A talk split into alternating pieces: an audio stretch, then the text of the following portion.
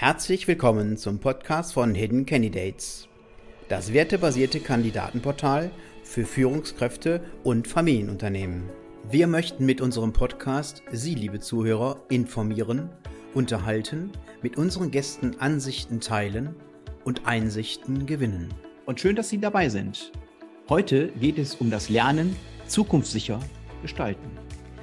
Ja, neue Kompetenzen durch gezielte Weiterbildung ermöglichen den Zugang zu neuen Aufgaben und geben Halt in der jetzigen Position. Wie können EntscheiderInnen das Lernen für ihre Beschäftigten zukünftig gestalten? Welche Arbeitgeberqualitäten sind dafür erforderlich? Das möchte ich heute mit unserem Gast Nina Schwiedetzky besprechen. Nina begleitet Personalentwicklerinnen, deren Arbeitsalltag keine Zeit und Kreativität lässt um zukunftssichere Lernlösungen zu entwickeln. Ich freue mich auf Nina Schwedetzky.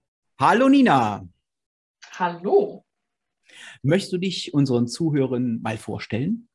Ja, ganz kurz auf die Schnelle, wie es dem Berliner so eigen ist. Mein Name ist Nina Schwedetzky. Ich bin seit sechs sieben Jahren selbstständig im Bereich Personalentwicklung mit Training und Coaching, habe aber die klassische Konzernlaufbahn davor gehabt, habe ähm, beim Automobil zu, äh, bei einem Automobilhersteller heißt das Wort, ähm, angefangen, 20, zehn Jahre in Berlin und bin dann ins Ausland gegangen für dreieinhalb Jahre und habe da eine Personalentwicklungsabteilung mit aufgebaut und nachdem es mir dann in Belgien nicht mehr gefallen hat, wollte ich dann zurück nach Deutschland und dann hat es mich nach München verschlagen. Und zwar zum einem Asset Manager, einem Bekannten und dann auf die Versicherungsseite dieses Asset Managers. Und nach insgesamt dann gut 20 Jahren Konzernzugehörigkeit, alle im Schwerpunkt Personalentwicklung, internationale Personalentwicklung, habe ich dann gesagt, so, jetzt möchte ich, glaube ich, mein eigener Chef sein obwohl es niemals in meinem Lebenslauf geplant war und habe mich selbstständig gemacht. Und hier bin ich jetzt und ich glaube immer noch, das war eine der besten Entscheidungen meines Lebens. Respekt, liebe Nina. Also von dem belgischen Bier zum bayerischen Bier gewechselt, wo ich so gerade überlege, es gibt ja auch leckeres belgisches Bier, das ist ja ein bisschen Korrekt. süßlicher und es gibt sehr viele Sorten davon und die sofort reinschlagen. Ne? Mhm, genau. Meine Vorbereitung für heute, dann habe ich ein bisschen auf deinem LinkedIn-Profil geschnuppert und da schreibst du, ich brenne für eine neue Lernkultur, damit Lernen wieder sexy wird. Ist Lernen denn nicht sexy? Nee, ähm, also ja, aus meiner Sicht auf jeden Fall. Mhm. Aber und meine Kunden, ähm, die sich über alle möglichen Industrien auch ziehen, haben häufig Mitarbeiter, die Lernen noch viel mit Schule verbinden. Und da ist Lernen nicht, nicht zwangsläufig positiv äh, behaftet. Und deswegen Lernen soll ja Spaß machen. Egal wie alt wir sind, Lernen soll Spaß machen, weil Spaß und Neugier sind große Treiber, Sachen sich anzueignen, anzugucken und dann auch zu nutzen. Und da sind wir in manchen Firmenkontexten noch nicht. Da ist Lernen halt noch, ja, ich gehe einmal im Jahr für zwei Tage in ein Seminar, am besten noch Präsenz. Das wurde jetzt schon die letzten zwei Jahre durch Covid sehr auf den Kopf gestellt. Und dann nach zwei Tagen weiß ich ja, habe ich vielleicht was gehört und habe auch mal die ersten Erfahrungen damit gesammelt, aber wie transferiere ich das dann in meinen Arbeitsalltag? Wie funktioniert das? Wie kann ich das kontinuierlich als neues, als neuen Habit nutzen? Und da hapert es meistens. Dann der Klassiker ist, für Lernen habe ich keine Zeit. Mhm. Und ähm, das sind ja erstmal Informationen, die wir aufnehmen, ja. Und es ist ja noch kein Wissen. Das muss erstmal verarbeitet, dann angewendet werden. Dadurch entsteht ja erstmal Wissen. Habe ich letztes Mal noch gelernt. Ich denke, oh ja, ist ein interessanter Aspekt. Welche Vorteile haben denn Unternehmen, wenn sie ihren Beschäftigten das richtig beibringen? ich glaube, ein, es ist ein Geben und Nehmen. Also das Unternehmen profitiert natürlich davon, wenn Mitarbeiter die Möglichkeit haben, sich weiterzuentwickeln und wenn wir ehrlich sind, die meisten von uns streben doch danach, sich zu verwirklichen, besser zu werden, noch attraktiver am, am Markt zu sein, hat der Arbeitgeber natürlich auch was davon, weil er profitiert ja von diesen neuen Eindrücken, Innovationen, die sich daraus entwickeln können, Verbesserung von Prozessen. Davon profitiert ja auch der Arbeitgeber. Mhm. Ähm, normalerweise ähm, geben und nehmen deswegen, weil der Arbeitgeber in seiner klassischen Rolle muss sich auch verändern. Es ist nicht nur der Lerner, der Mitarbeiter, der sich verändern muss in der jetzigen Welt, sondern auch der Arbeitgeber. Dieses klassische, wir bieten einen Katalog an, das ist nicht schlecht und ich sage auch, ich verdamme das auch nicht, aber es ist nicht die Lösung für alles mehr. Da muss mehr sein als dieses Zweitagesseminar zum Thema Präsentation und Rhetorik oder was auch immer denn angeboten wird, sondern da muss mehr sein. Und da kommt dann der Mitarbeiter auch ins Spiel, der sich mehr selber einbringen kann, darf und vor allen Dingen auch soll, weil der Mitarbeiter weiß in der Regel am besten, was ihm vielleicht noch fehlt oder wo er noch besser sein könnte. Mhm. Wie muss sich ein Unternehmen denn verändern, noch weiterhin? Ich glaube, dass sich Rollen verändern müssen. Äh, die, Führungs-, die klassische Führungskräfterolle muss sich verändern. Der Mitarbeiter ist nicht mehr der Befehlsempfänger, ich bin da mal etwas drastisch in meiner Ausführung, aber ist nicht mehr der Befehlsempfänger, sondern gleichgesinnte Partner auf Augenhöhe, dass man gemeinsam was schaffen will. Häufig steht ja auch immer drin, wir möchten gerne ein Unternehmen, einen Unternehmergeist oder Mindset haben bei unseren Mitarbeitern. Das darf aber halt nicht nur auf dem Papier stehen, sondern die Unternehmen müssen den Mitarbeitern dann auch die Freiräume einräumen, dass sie sich in dem bewegen dürfen. Mhm. Da, da heißt es dann für die Personalentwicklung zum Beispiel, die Rolle muss neu gedacht werden. Wir sind äh, Personalentwickler, wollen mit am Tisch sitzen, mit am im Geschäftssinne am Tisch sitzen und nicht nur Erfüllungsgehilfe sein, wie Verträge, Gehälter, ähm, ein paar Entwicklungsmaßnahmen und vielleicht ein Nachwuchskräfteprogramm, sondern wirklich, wie können wir unsere Mitarbeiter dahingehend entwickeln, dass sie die Unternehmensstrategie besser unterstützen können. Mhm. Und das heißt dann aber auch für die, für die Führungskräfte, Sie sind halt nicht mehr die, die sagen, so machen wir das und ihr habt es zu tun, sondern sich mit den Mitarbeitern gemeinsam auf einen Weg einigen. Mhm. Okay, das heißt also nicht nur für die, ähm, also für die oberste Entscheidungsriege ähm, muss sich etwas verändern, sondern auch für die Führungskräfte, dass sie auch ihre Mitarbeiter anders begleiten, nennen Sie einfach mal so. Ja, ich äh, glaube, begleiten finde ich ganz schön, weil es hat was Ebenbürtiges. Mhm. Ja, der, der der Chef, die Chefin. Es gibt, gibt immer noch irgendjemanden, der irgendwelche Entscheidungen treffen muss, wenn es ums Geld geht oder und wenn es nur der Urlaubsantrag ist, der irgendwie abgehakt werden muss. Das ist auch in Ordnung, aber wenn es darum geht, wie ich persönlich sehe ein, eine Führungskraft, so dass der gibt den, das Ziel vor, aber er sagt jetzt nicht, der Schritt, die Schritte dahin müssen A, B, C sein, sondern das wird gemeinsam mit dem Team entwickelt, weil dafür ist das Team da. In der Regel sitzen im Team die Fachexperten, die äh, noch viel mehr Abwe Unwägbarkeiten abschätzen können als vielleicht die Führungskraft. Mhm. Ähm, sind die Unternehmen denn schon im Umbruch? Du hast ja bist ja für viele Unternehmen tätig. Ich denke mal im, im mittleren, großen Bereich, ähm, wie du erzählt hattest. Äh, ist denn da schon ein Umbruch feststellbar? Ja, also zumindest bei den Firmen, bei denen ich mhm. bin, merke ich das und äh, man kann Corona verdammen, wie man möchte zumindest in meinem Bereich hat es viele, hat es viel bewirkt und beschleunigt. Also die Firmen sind sich schon immer darüber bewusst gewesen, wir müssen was ändern, wir müssen uns anpassen.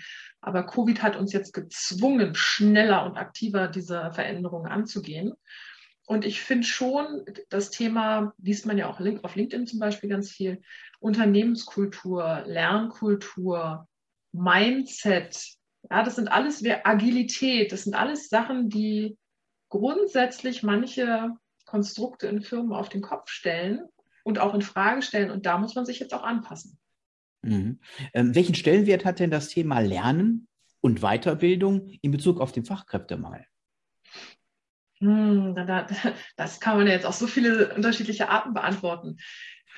Welche nehme ich denn zuerst? Ähm, ich glaube, und das ist jetzt eine ganz äh, steile These, ich glaube nicht, dass wir in allen Bereichen Fachkräftemangel haben. Aber es gibt durchaus Bereiche, in denen wir die haben.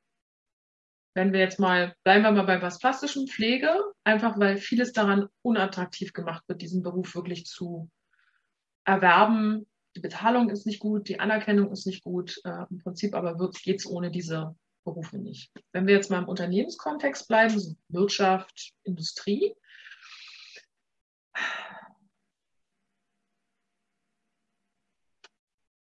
Mitter oder Unternehmen, ich weiß gar nicht, wie ich das zuerst beantworten soll. Unternehmen suchen Fachkräfte.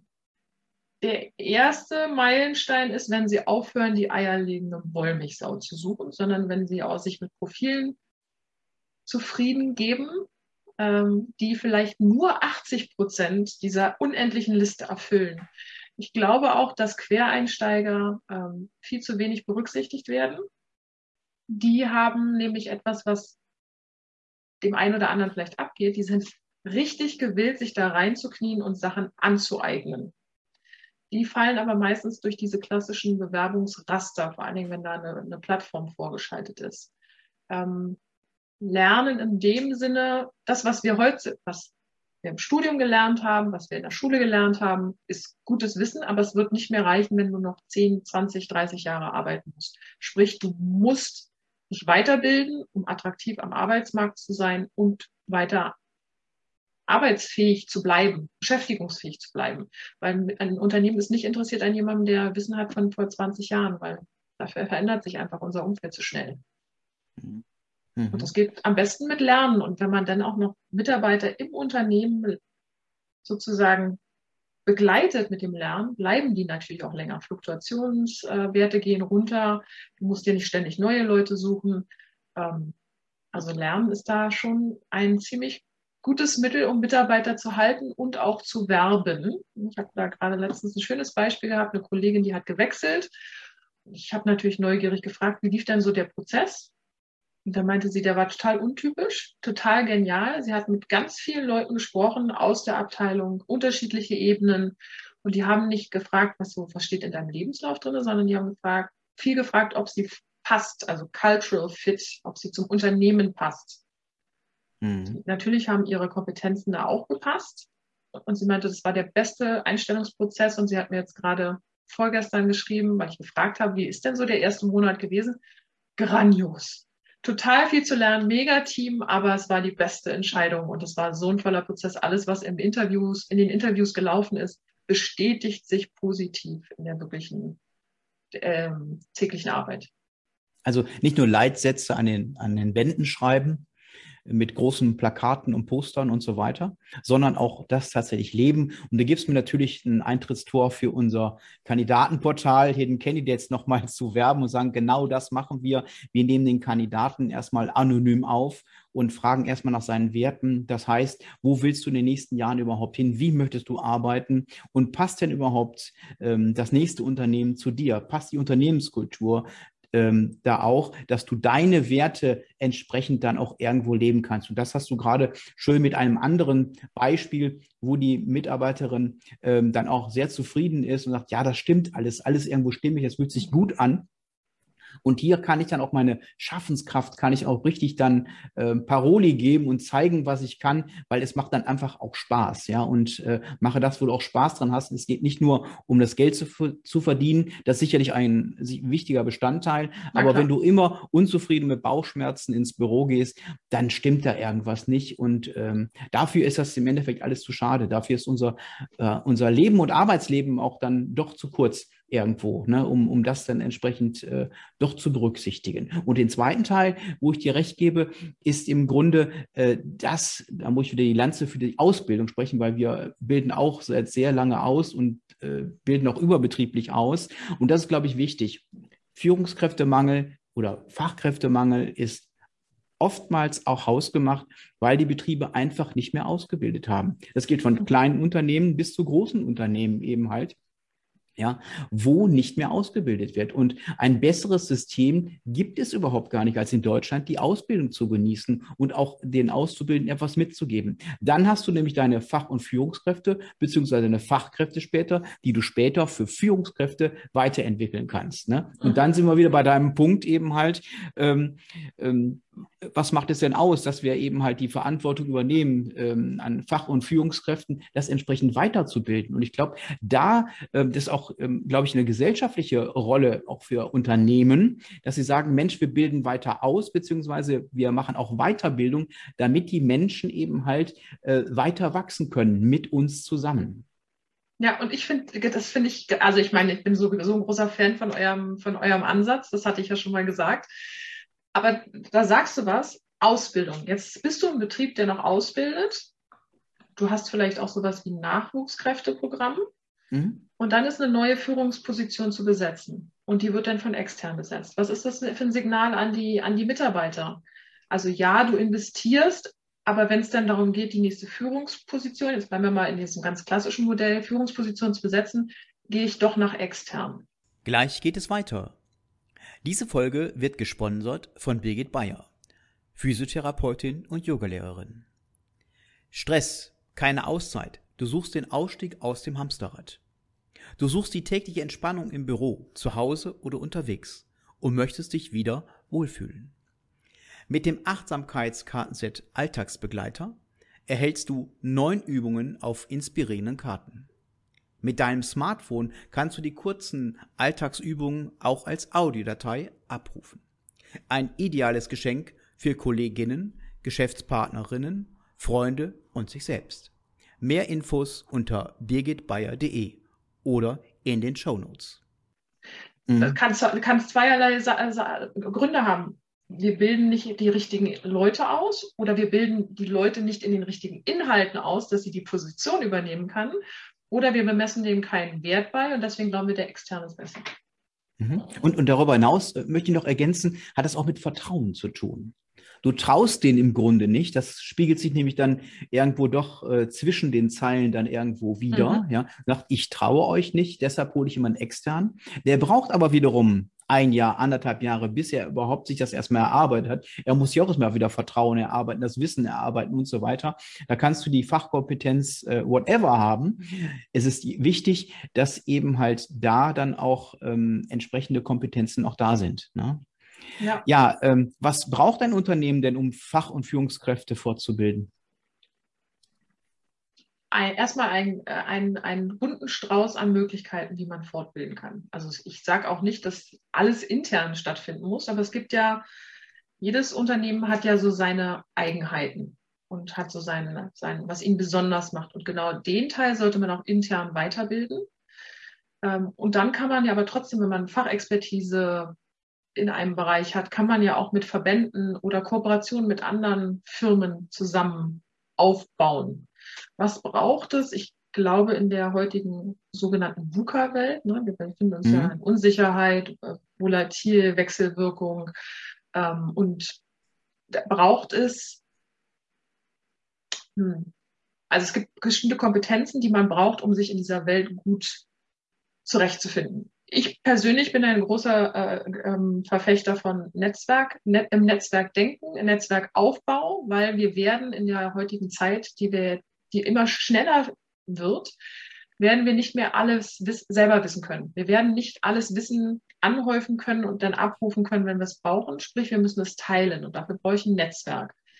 Ich glaube, dass die Sozialkompetenzen das ist ja ein Dauerbrenner, die sind immer wichtig, aber ich glaube, die werden immer wichtiger in dieser, in unserer jetzigen Welt. Wie verbinde ich mich mit Leuten? Wie spreche ich mit Leuten? Äh, wie, wie stelle ich Konsens her? Wie mache ich das über Ländergrenzen? Wie mache ich das virtuell? Also ich glaube, dass der Fokus Wissen und Fachkompetenz, ja, aber ich glaube, es sind eher die weichen Themen, die vermeintlich weichen Themen, die den Unterschied machen werden. Und da müssen wir viel stärker rein. Hm, hm, hm. Das, das ist sehr interessant, was du da sagst. Ähm, wie lange dauert das denn, äh, bis ein Mitarbeiter, bis eine Mitarbeiterin aufgebaut ist, beziehungsweise die Kompetenzen hat ähm, oder erlangt, um diese dann auch anzuwenden? Kommt ein bisschen darauf an, natürlich, was das Unternehmen auch anbietet, die diese dann ähm, wirklich dann auch einzusetzen. Weil ich, ich gehe zum Beispiel in ein, in ein Programm über sechs bis 18 Monate, je nachdem, wie es aufgebaut ist und lerne verschiedene Sachen. Ja, bleiben wir bei Soft Skills, aber auch Fachkompetenz. Ich verbinde das. Aber ich habe vielleicht in meiner täglichen Arbeit nicht die Möglichkeit, das auch anzuwenden. Dann braucht es natürlich viel länger. Und der Mitarbeiter, die Mitarbeiterin, die sich in so einem Programm befindet, wird dann auch sagen, ja, es ist toll, dass ich jetzt alles mache, aber jetzt möchte ich es auch anwenden. Und mhm. wenn dann nicht die Möglichkeit da ist, werden die sich schnell wegbewerben. Sprich, diese Konzepte, die Unternehmen, Personalentwicklung, Talentmanagement, Geschäftsführung gemeinsam entwickeln, sollten meiner Meinung nach so angelegt sein, dass das, was sie lernen, sofort anwendbar ist, auch in irgendeiner Weise in ihrer Praxis. Und das verknüpfen. Das sollte also Programm in die Praxis übernehmen, was mitnehmen aus der Praxis, ins nächste Programm übernehmen. Und da dann immer weiter drauf aufbauen und nicht losgelöst. Es muss integriert ineinander funktionieren.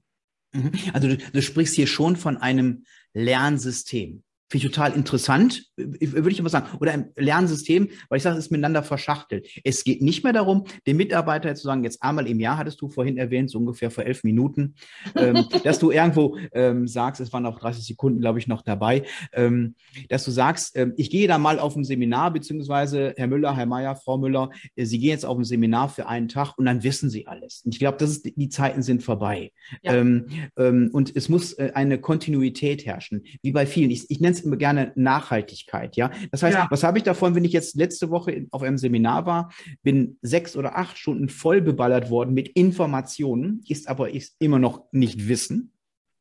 Und kommen, ja, was haben Sie denn gelernt, ähm, Herr Bayer? Ne? Ja, weiß ich jetzt, war, es war sehr interessant, aber ob ich das alles anwenden kann, weiß ich gar nicht. So, es wird, geht in die Schublade, ich habe es gar nicht mehr ähm, irgendwo angewandt, habe keine Anwendung momentan dafür und dann stehe ich da. Habe auch keinen Mentor, keinen Begleiter irgendwo, der mich da irgendwo stützt und in die richtige Bahn. Und ich glaube, das machst du, oder? Ist, ist, ist das richtig? Das, äh, genau, also wenn Firmen, natürlich hat das immer eine Preiskomponente. Ich ja. liebe sowas be zu begleiten, aber es, ähm, ich arbeite ja nicht nur, weil es so schön ist, sondern weil ich damit ja. auch Geld verdienen möchte.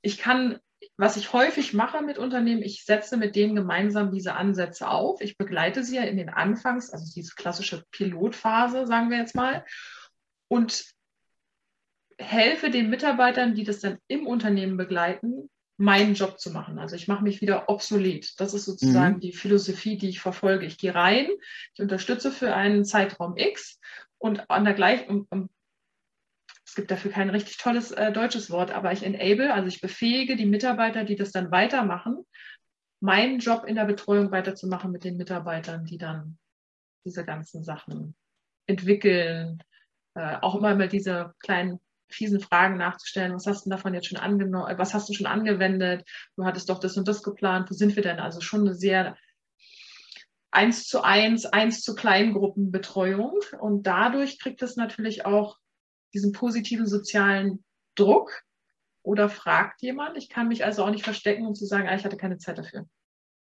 Mhm. Das ist ein total, ähm, äh, total interessant.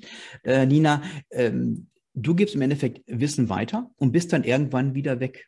Ja, genau. Ähm, und äh, davor haben ja Führungskräfte oder einige, aus meiner Erfahrung heraus, ähm, ähm, die haben Angst davor, Wissen preiszugeben, weil sie haben Angst um ihren Job weil der andere es eventuell besser machen könnte. Und das machst du einfach und sagst, ja, ich habe da meine Auftraggeber, ja, und ähm, äh, gebe mein Wissen preis und die holen mich irgendwann wieder, wenn es dran ist, wenn die eben halt diesen Bedarf ähm, wieder haben.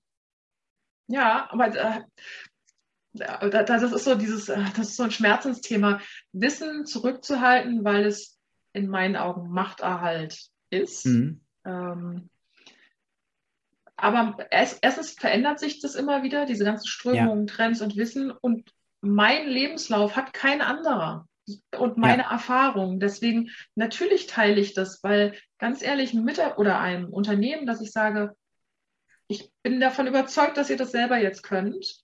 Und mhm. dann hören wir vielleicht ein paar Jahre nichts voneinander und dann kommen die aber wieder, weil die Schwedetzky hat das so und so mit uns gemacht, das hat gut funktioniert. Vielleicht sollten wir so einen Ansatz wiederfahren.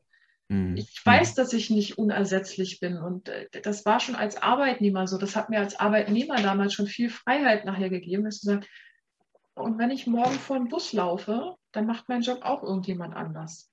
Ja. Jeder von wenn, uns ist zu ersetzen. Ja, sehe ich genauso und lass das Wissen doch teilen und es genauso, wie du gerade sagtest, ähm, im Netzwerk arbeiten. Ich kann es nicht, ich weiß es nicht, aber ich kenne jemanden. Ja, und diese Empfehlung ist doch auch schon wertvoll. Und irgendwann kommt das dann doch zurück und sagt, der hat mir doch den Tipp gegeben. Ja, der hat noch andere Kompetenzen, weil es ist einfach so Beispiel, zum Beispiel, es gab früher in den 80er Jahren den typischen EDV-Leiter, die EDV-Leiterin. Heute gibt es das auf verschiedenen Positionen. Es gibt ja auch nicht mehr den Personalleiter als solches, sondern der hat ja auch äh, spezielle Spezifikationen. Ja, ähm, es ist im Endeffekt äh, geht es um Lohnabrechnung, es geht um Recruiting und so weiter und so fort. Also da werden die Aufgaben ja auch immer ja mehr und die mhm. müssen entsprechend geteilt werden. Was sind denn deine Empfehlungen, Nina, und Tipps für die Unternehmen, die jetzt gerade gebannt zuhören, die Schwierigkeiten haben, die richtigen Mitarbeiterinnen zu finden? Ähm, die größte Wissensquelle sitzt im eigenen Unternehmen. Und zwar die eigenen Mitarbeiter. Die eigenen Mitarbeiter mal fragen, was zeichnet uns aus und was eine Kollegin von mir sagt immer Stop Glamour Branding. Ja, viele Firmen schreiben sich auch was auf die Fahnen und wenn du dann da hinkommst und dann erlebst, wie es wirklich ist, dann hat es damit nichts zu tun. Deswegen, warum nicht andersrum das machen? Fragt Mitarbeiter fragen, hey, worin sind wir besonders gut? Was wird bei uns gelebt? Und was können wir vielleicht noch verbessern? Mhm. Und äh, eine Quelle, die, finde ich, häufig sehr vernachlässigt wird, wenn Mitarbeiter das Unternehmen verlassen, sei es weil anderer Job, weil es nicht passt oder so. Diese Ausstiegsinterviews sind eine, eine Goldquelle an Informationen, die man nutzen kann, um das eigene Unternehmen besser zu machen. Wird aber häufig leider nicht äh, ausreichend genutzt, sagen wir es mal so. Was könnten Unternehmen noch machen?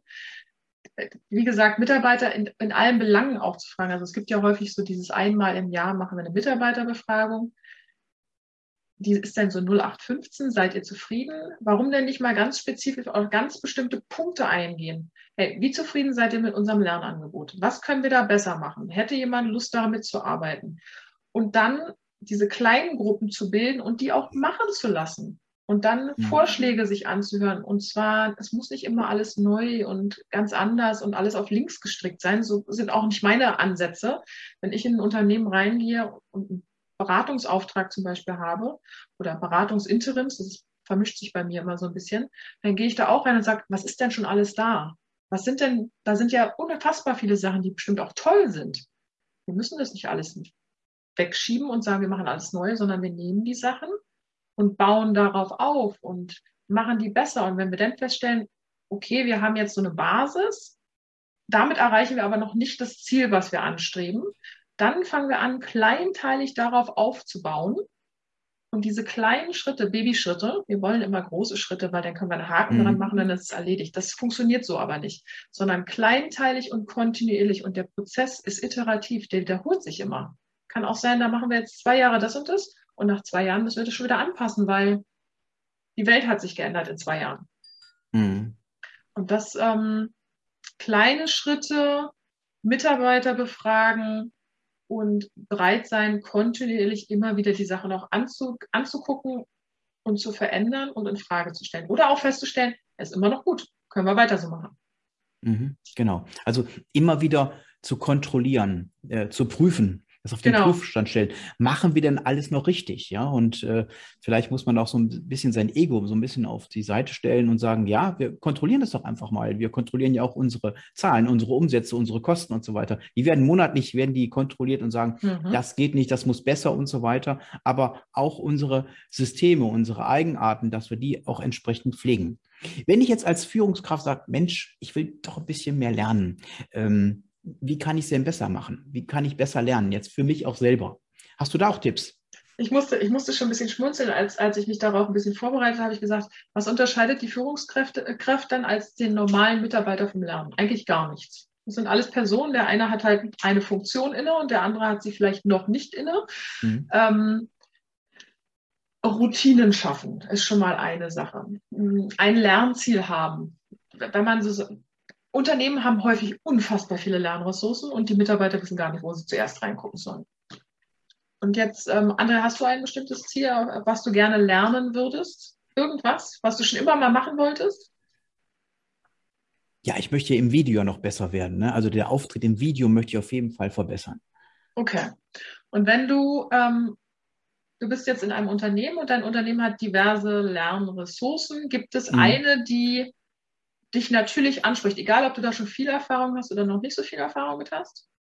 Mhm. Gibt es da eine und dann da mal reinzugucken. Und ganz ehrlich, wie machen, wie machen meine Nichten, äh, sagen so, was willst du wissen? Warte mal. Dann sitzen sie am Handy und googeln mal eben schnell und dann gucken sie sich ein YouTube-Tutorial an und äh, von da werden sie dann weitergeleitet auf guckt doch mal den Artikel, dann lesen Sie den Artikel. In dem Artikel haben Sie was gelesen, das erzählen Sie Ihren Freunden. Die sagen dann, oh, da habe ich auch was gehört. Guckt doch mal bei LinkedIn Learning. Dann gucken Sie vielleicht bei LinkedIn Learning noch, sich noch mal was Kleines an. Und dann sind da immer überall kleine Tipps, wie man was anpassen kann. Und die probieren, probieren Sie dann aus. Warum mhm. machen wir das denn auch nicht so? Also unsere Erwartung als Erwachsener ist, wir brauchen einen ganz genauen Plan und am Ende von dem Plan muss ich einen Haken dran machen und dann kann ich das. Mhm. Nee, also erstmal dürfen wir auch kleinteilig lernen. Wir dürfen ganz viele verschiedene Wege ausprobieren und davon dürfen, von zehn dürfen auch fünf überhaupt nicht für uns funktionieren. Dann haben wir gelernt, das ist für mich nicht das richtige Medium. Damit komme ich nicht klar. Ich brauche jemanden, der mir das klar sagt und mich ein bisschen begleitet. Und dann immer wieder dieses kleinteilige Probieren. Und was mir persönlich geholfen hat, äh, ich habe inzwischen eine Routine entwickelt. Das ist ein bisschen wie Gehe ich jede Woche dreimal zum Sport oder nicht? Ist genauso mit Lernen. Ich habe morgens oder mittags, je nachdem, wo es besser in den Kalender passt, so eine halbe Stunde, manchmal sind es auch nur zehn Minuten, wo ich bei LinkedIn Learning mir dann ein Video angucke, wo ich mal einen Artikel lese, den ich mir gespeichert habe, wo ich einfach mal äh, auf irgendeinen ähm, Kollegen gehe, der auch Blogartikel schreibt und sagt, hey, da habe ich gesehen, der hat was gemacht, das lese ich jetzt mal. Und manchmal gucke ich auch einfach nur aus dem Fenster und überlege so, das Thema wolltest du auch mal angehen. Und dann fange ich so ein bisschen an, vor mich hinzuskribbeln, was ich da alles mitmachen könnte. Und rede mit anderen Leuten darüber. Und das hat auch was mit Lernen zu tun.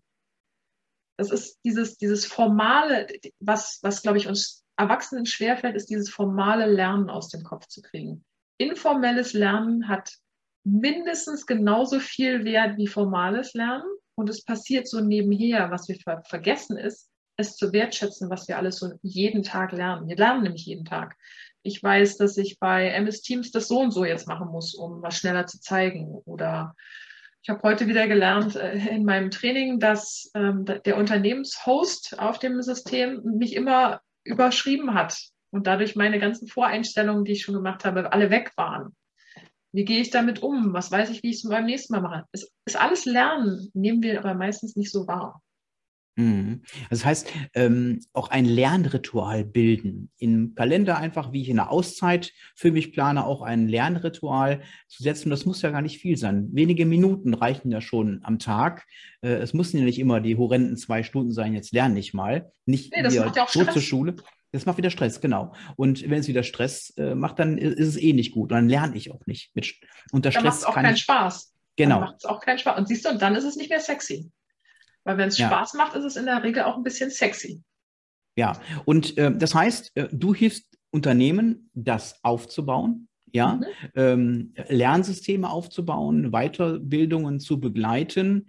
Ja, und wenn Unternehmen Interesse haben, dürfen sie dich. Die Kontaktdaten stehen ja ähm, auf jeden Fall in den Show Notes drinne. Ja, ähm, ich könnte mit dir noch stundenlang über Lernsysteme mich jetzt unterhalten, aber wir wollen jetzt erstmal so ein bisschen anteasern. Wir wollen ja nicht langweilen, weil es war so wertvoll, diese Zeit mit dir übers Lernen zu sprechen, Rituale einzurichten, ja, ähm, um das weiter zu betreiben. Das heißt auch ein System zu entwickeln, damit eben halt die Mitarbeiter Rinnen auch weiter lernen können und immer up-to-date sind und dass die Unternehmen auf jeden Fall einen Wissensvorsprung auch haben und mhm. später dann vielleicht auch einen Umsatzvorsprung.